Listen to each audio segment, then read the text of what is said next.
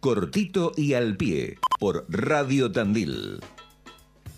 Muy bien, aquí estamos. 29 minutos pasaron luego de las 9 de la mañana. Tenemos datos del tiempo, ¿verdad? Sí, 14 grados 5 la temperatura, 95 el porcentaje de humedad con viento, ahora sí del este, a 5 kilómetros en la hora. Muy bien. Bueno, vamos a hablar con Hugo González después de, un, de, un, tiempito nos vamos a dar el gusto de charlar con él, nos interesa siempre su visión por, por este rol también de, dirigente, por este rol también de, hombre de, la educación, también por este rol, en este caso, de precandidato, así lo encuentra este momento, y le vamos a dar la bienvenida aquí en la radio. Hugo, ¿cómo estás? Bienvenido, Rodrigo te saluda, buen día.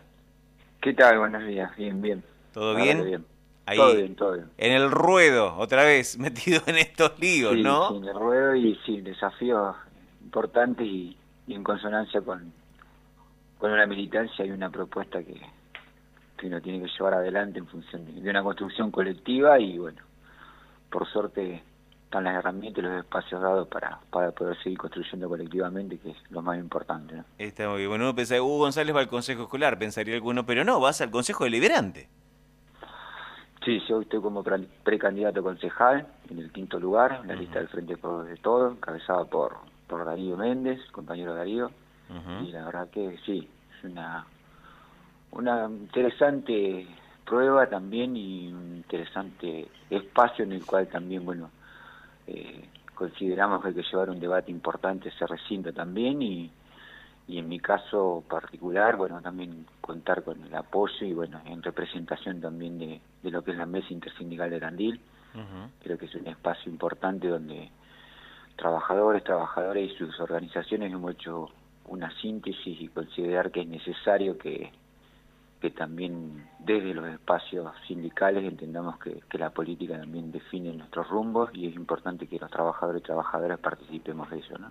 Eh, es un tema interesante que planteas de, digamos, del rol del dirigente sindical, no quedarse solamente eh, en, en ser la cara de los representados, sino también pretender que la, política o particularmente la legislación, porque al fin y al cabo las leyes son las que regulan todo. En este caso, desde el orden local no hay leyes, pero sí hay, hay ordenanzas, o sea que hay una estructura legislativa que también contiene a los gremios. Es interesante también que se metan ahí, por lo menos para que no tengan que esperar que los inviten a una reunión, sino ser parte ¿no? de esa mesa de decisiones. Sí, aparte creo que, que es importante como, como otros sectores también, ¿no? que, que, tienen, que participan y que tienen que participar en la política eh, es importante la visión y la trayectoria de, análisis, o sea, de, la historia que uno puede presentar en función de, cada sector al que representa y en el conjunto de, lo que es el, el, mundo gremial, el mundo del trabajo, el mundo de las organizaciones sindicales, que puede aportar bastante en función de lo que vos planteabas concretamente. El marco legislativo, la política es una herramienta que nos permite generar las estrategias legislativas, eh, las leyes que necesitamos, los programas que necesitamos para poder salir adelante como sociedad, colectivamente en el conjunto, y es importante que trabajadores y trabajadoras tengan su, su visión y su voz también en esos espacios. ¿no?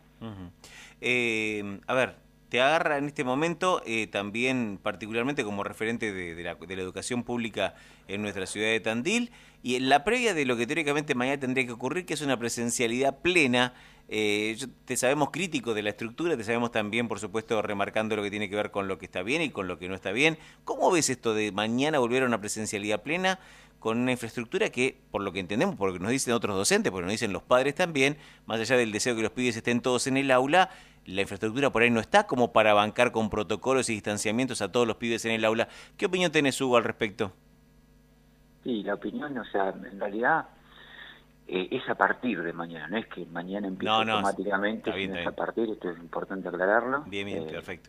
Yo también, primero quiero aprovechar, son, hoy el SUTEBA cumple 35 años. Ah, mira, muy bien, muy bien. Saludos a toda la gente de SUTEBA. ¿eh? compañeros, mis compañeras y, fundamentalmente a los compañeros de comisión directiva que, que están haciendo un trabajo muy interesante y han hecho un trabajo muy importante también durante lo que ha sido toda la pandemia. Muy bien. Y, a esos compañeros delegados, bueno, ese afiliado que realmente siempre ha estado acompañando. Y bueno, estamos en una etapa muy muy compleja, ¿no? No solamente el sector educativo, sino todos los sectores. A ver, la vida se nos transformó, se nos en función de esto, ¿no? Eh, la realidad que tenemos es, vos, vos diste un, elemento concreto que tiene que ver la situación de infraestructura y esas realidades que tiene cada una de las escuelas y los establecimientos educativos en todos los niveles y modalidades.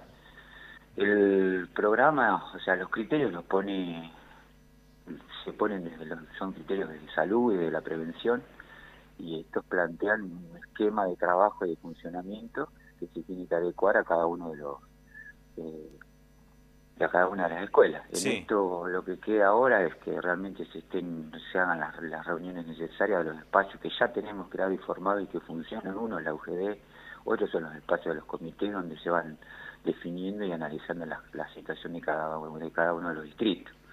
Y en esta línea es el trabajo que tenemos que hacer, o que estamos haciendo, de hecho ya mis compañeros y compañeras ya están ya se están juntando con el resto del frente y ya se están estableciendo los los espacios de UGD con las autoridades locales de, educación para empezar a analizar y ver cómo se va a implementar esta esta, esta nueva marco que tenemos y condiciones sanitarias que nos permiten ampliar la presencialidad, porque en realidad esto es lo que está pasando, se va a ampliar. Hoy ya tenemos escuelas que ya han, podido juntar burbujas en función de, de las características que ya teníamos y la, normativa que estábamos, o el protocolo que estábamos aplicando.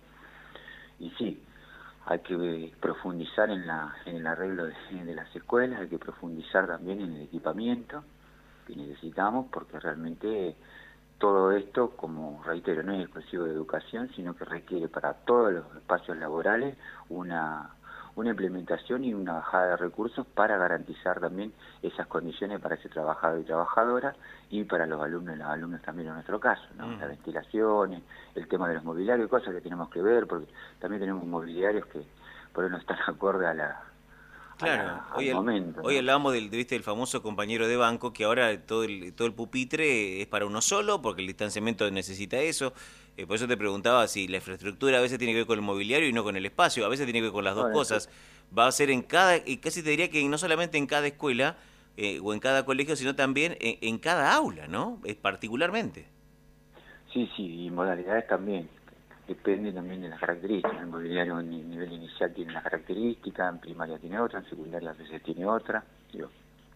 también depende de eso. Pero lo que sí está claro que, que se está haciendo, se va a hacer todo para poder garantizar la, mayor presencialidad, porque todos buscamos lo mismo, ¿no? Buscamos poder trabajar de la mejor manera y con la mayor integración posible y garantizando todos los derechos que se tienen que garantizar de acceso y de, estar en un lugar seguro, ¿no? que es fundamental es eso. Uno como familia también busca lo mismo, que sus hijos vayan y sus hijas vayan a, a un lugar adecuado y como trabajador y trabajadora tenemos los derechos también de de estar en un lugar que, que nos genere la seguridad necesaria para realizar nuestra tarea. Bien, o sea que lo, lo, es posible, pero que no es un proceso automático. Es complejo. Es complejo. No, no, no, es complejo y aparte, o sea, eh, educación ya de por sí tiene tiene tiene una, una particularidad en función de, de, la dimensión en la que estamos, que trabajamos, la cantidad de, de ciudadanos y ciudadanos que se mueven alrededor de la educación, digo, entonces también, porque no es solamente es la entrada, eso, son muchas de las cosas que se tienen que, planificar en función de los marcos y que se tienen, reitero, que contar con los elementos necesarios. Consideramos que van a estar el compromiso de la provincia, ha sido ese, que estén, se van a acercar todos los elementos necesarios, y el tema de infraestructura, bueno, vemos que también el Consejo Escolar y el municipio de Tandil va a tener que también eh, priorizar y, y acelerar algunas obras o ver también cómo cómo va a acompañar este proceso. ¿no? Siempre entendamos que la, la educación es responsabilidad del Estado y el Estado tiene tres niveles, ¿no? El municipal, el nacional y el provincial. y todos tienen que, participar en este, en este acompañamiento y sostenimiento de la educación pública y en este caso también en función de, la etapa que estamos viviendo tienen que hacer sus aportes, ¿no? Perfecto. Bueno, Hugo, nos quedamos con esa visión también, porque nosotros como papás veíamos que no en algunas escuelas no va a ser posible. Nuestros cursos de los chicos nuestros, cursos en las escuelas en las que por ahí da por la cantidad de matrícula más chica en alguna aula, pero otras que no. Hay colegios, hay colegios que tienen, colegios privados o semipúblicos que tienen capaz que un, aula de 37, 38 pibes y no da para un metro cuadrado por pibe. Eh, porque de alguna forma estamos hablando de eso, un metro cuadrado por pibe, y entonces... Estamos hablando, sí, estamos hablando de un metro, un distanciamiento también de 90 centímetros. De 90 centímetros, o sea, bastante... Muy complejo, muy complejo. Y sí, sí es complejo por, eso, o sea, no vamos a volver a la presencia, a, lo que teníamos anteriormente, antes de la pandemia, eso está claro, ¿no? Vamos a volver en otras condiciones, digo, pero lo que sí es ir adecuando la, lo, que, lo que se pueda a la mayor cantidad de presencialidad, pero eh, creo que, que hay escuelas, que hay comunidades que todavía no lo van a, poner, a poder hacer plenamente, porque inclusive están las escuelas están en obra. Tenemos escuelas que se han mudado del edificio que estaban, eh, porque lo están arreglando y están en otros espacios que ya están reducidos. Eso también tienen otras características. Pero siempre se generan los mecanismos necesarios para garantizar ese, ese derecho social a la educación y garantizar la mayor presencialidad posible. Digo, lo que está, lo importante creo que, bueno, como ha transcurrido durante todo el tiempo que, que venimos transitando la pandemia, digo, las clases nunca se suspendieron, hemos tenido presencialidad y virtualidad y hemos estado en ese esquema y hoy vamos estamos profundizando en poder tener más presencialidad. Y creo que lo importante es que, que también podemos tomar estas acciones porque eso significa que a nivel general estamos avanzando en, el tema de vacunación, la vacunación de menores, la vacunación de trabajadores y trabajadoras. Digo, esto también nos, está dando, nos, está garantizando estos, que podamos avanzar en estos marcos, ¿no? En, esto, en este momento que es tan difícil, ¿no? pero creo que el camino es el correcto. Después va a ser implementarlo, esto está claro. Hugo, muchas gracias por este paso por Radio Tandil, muy amable.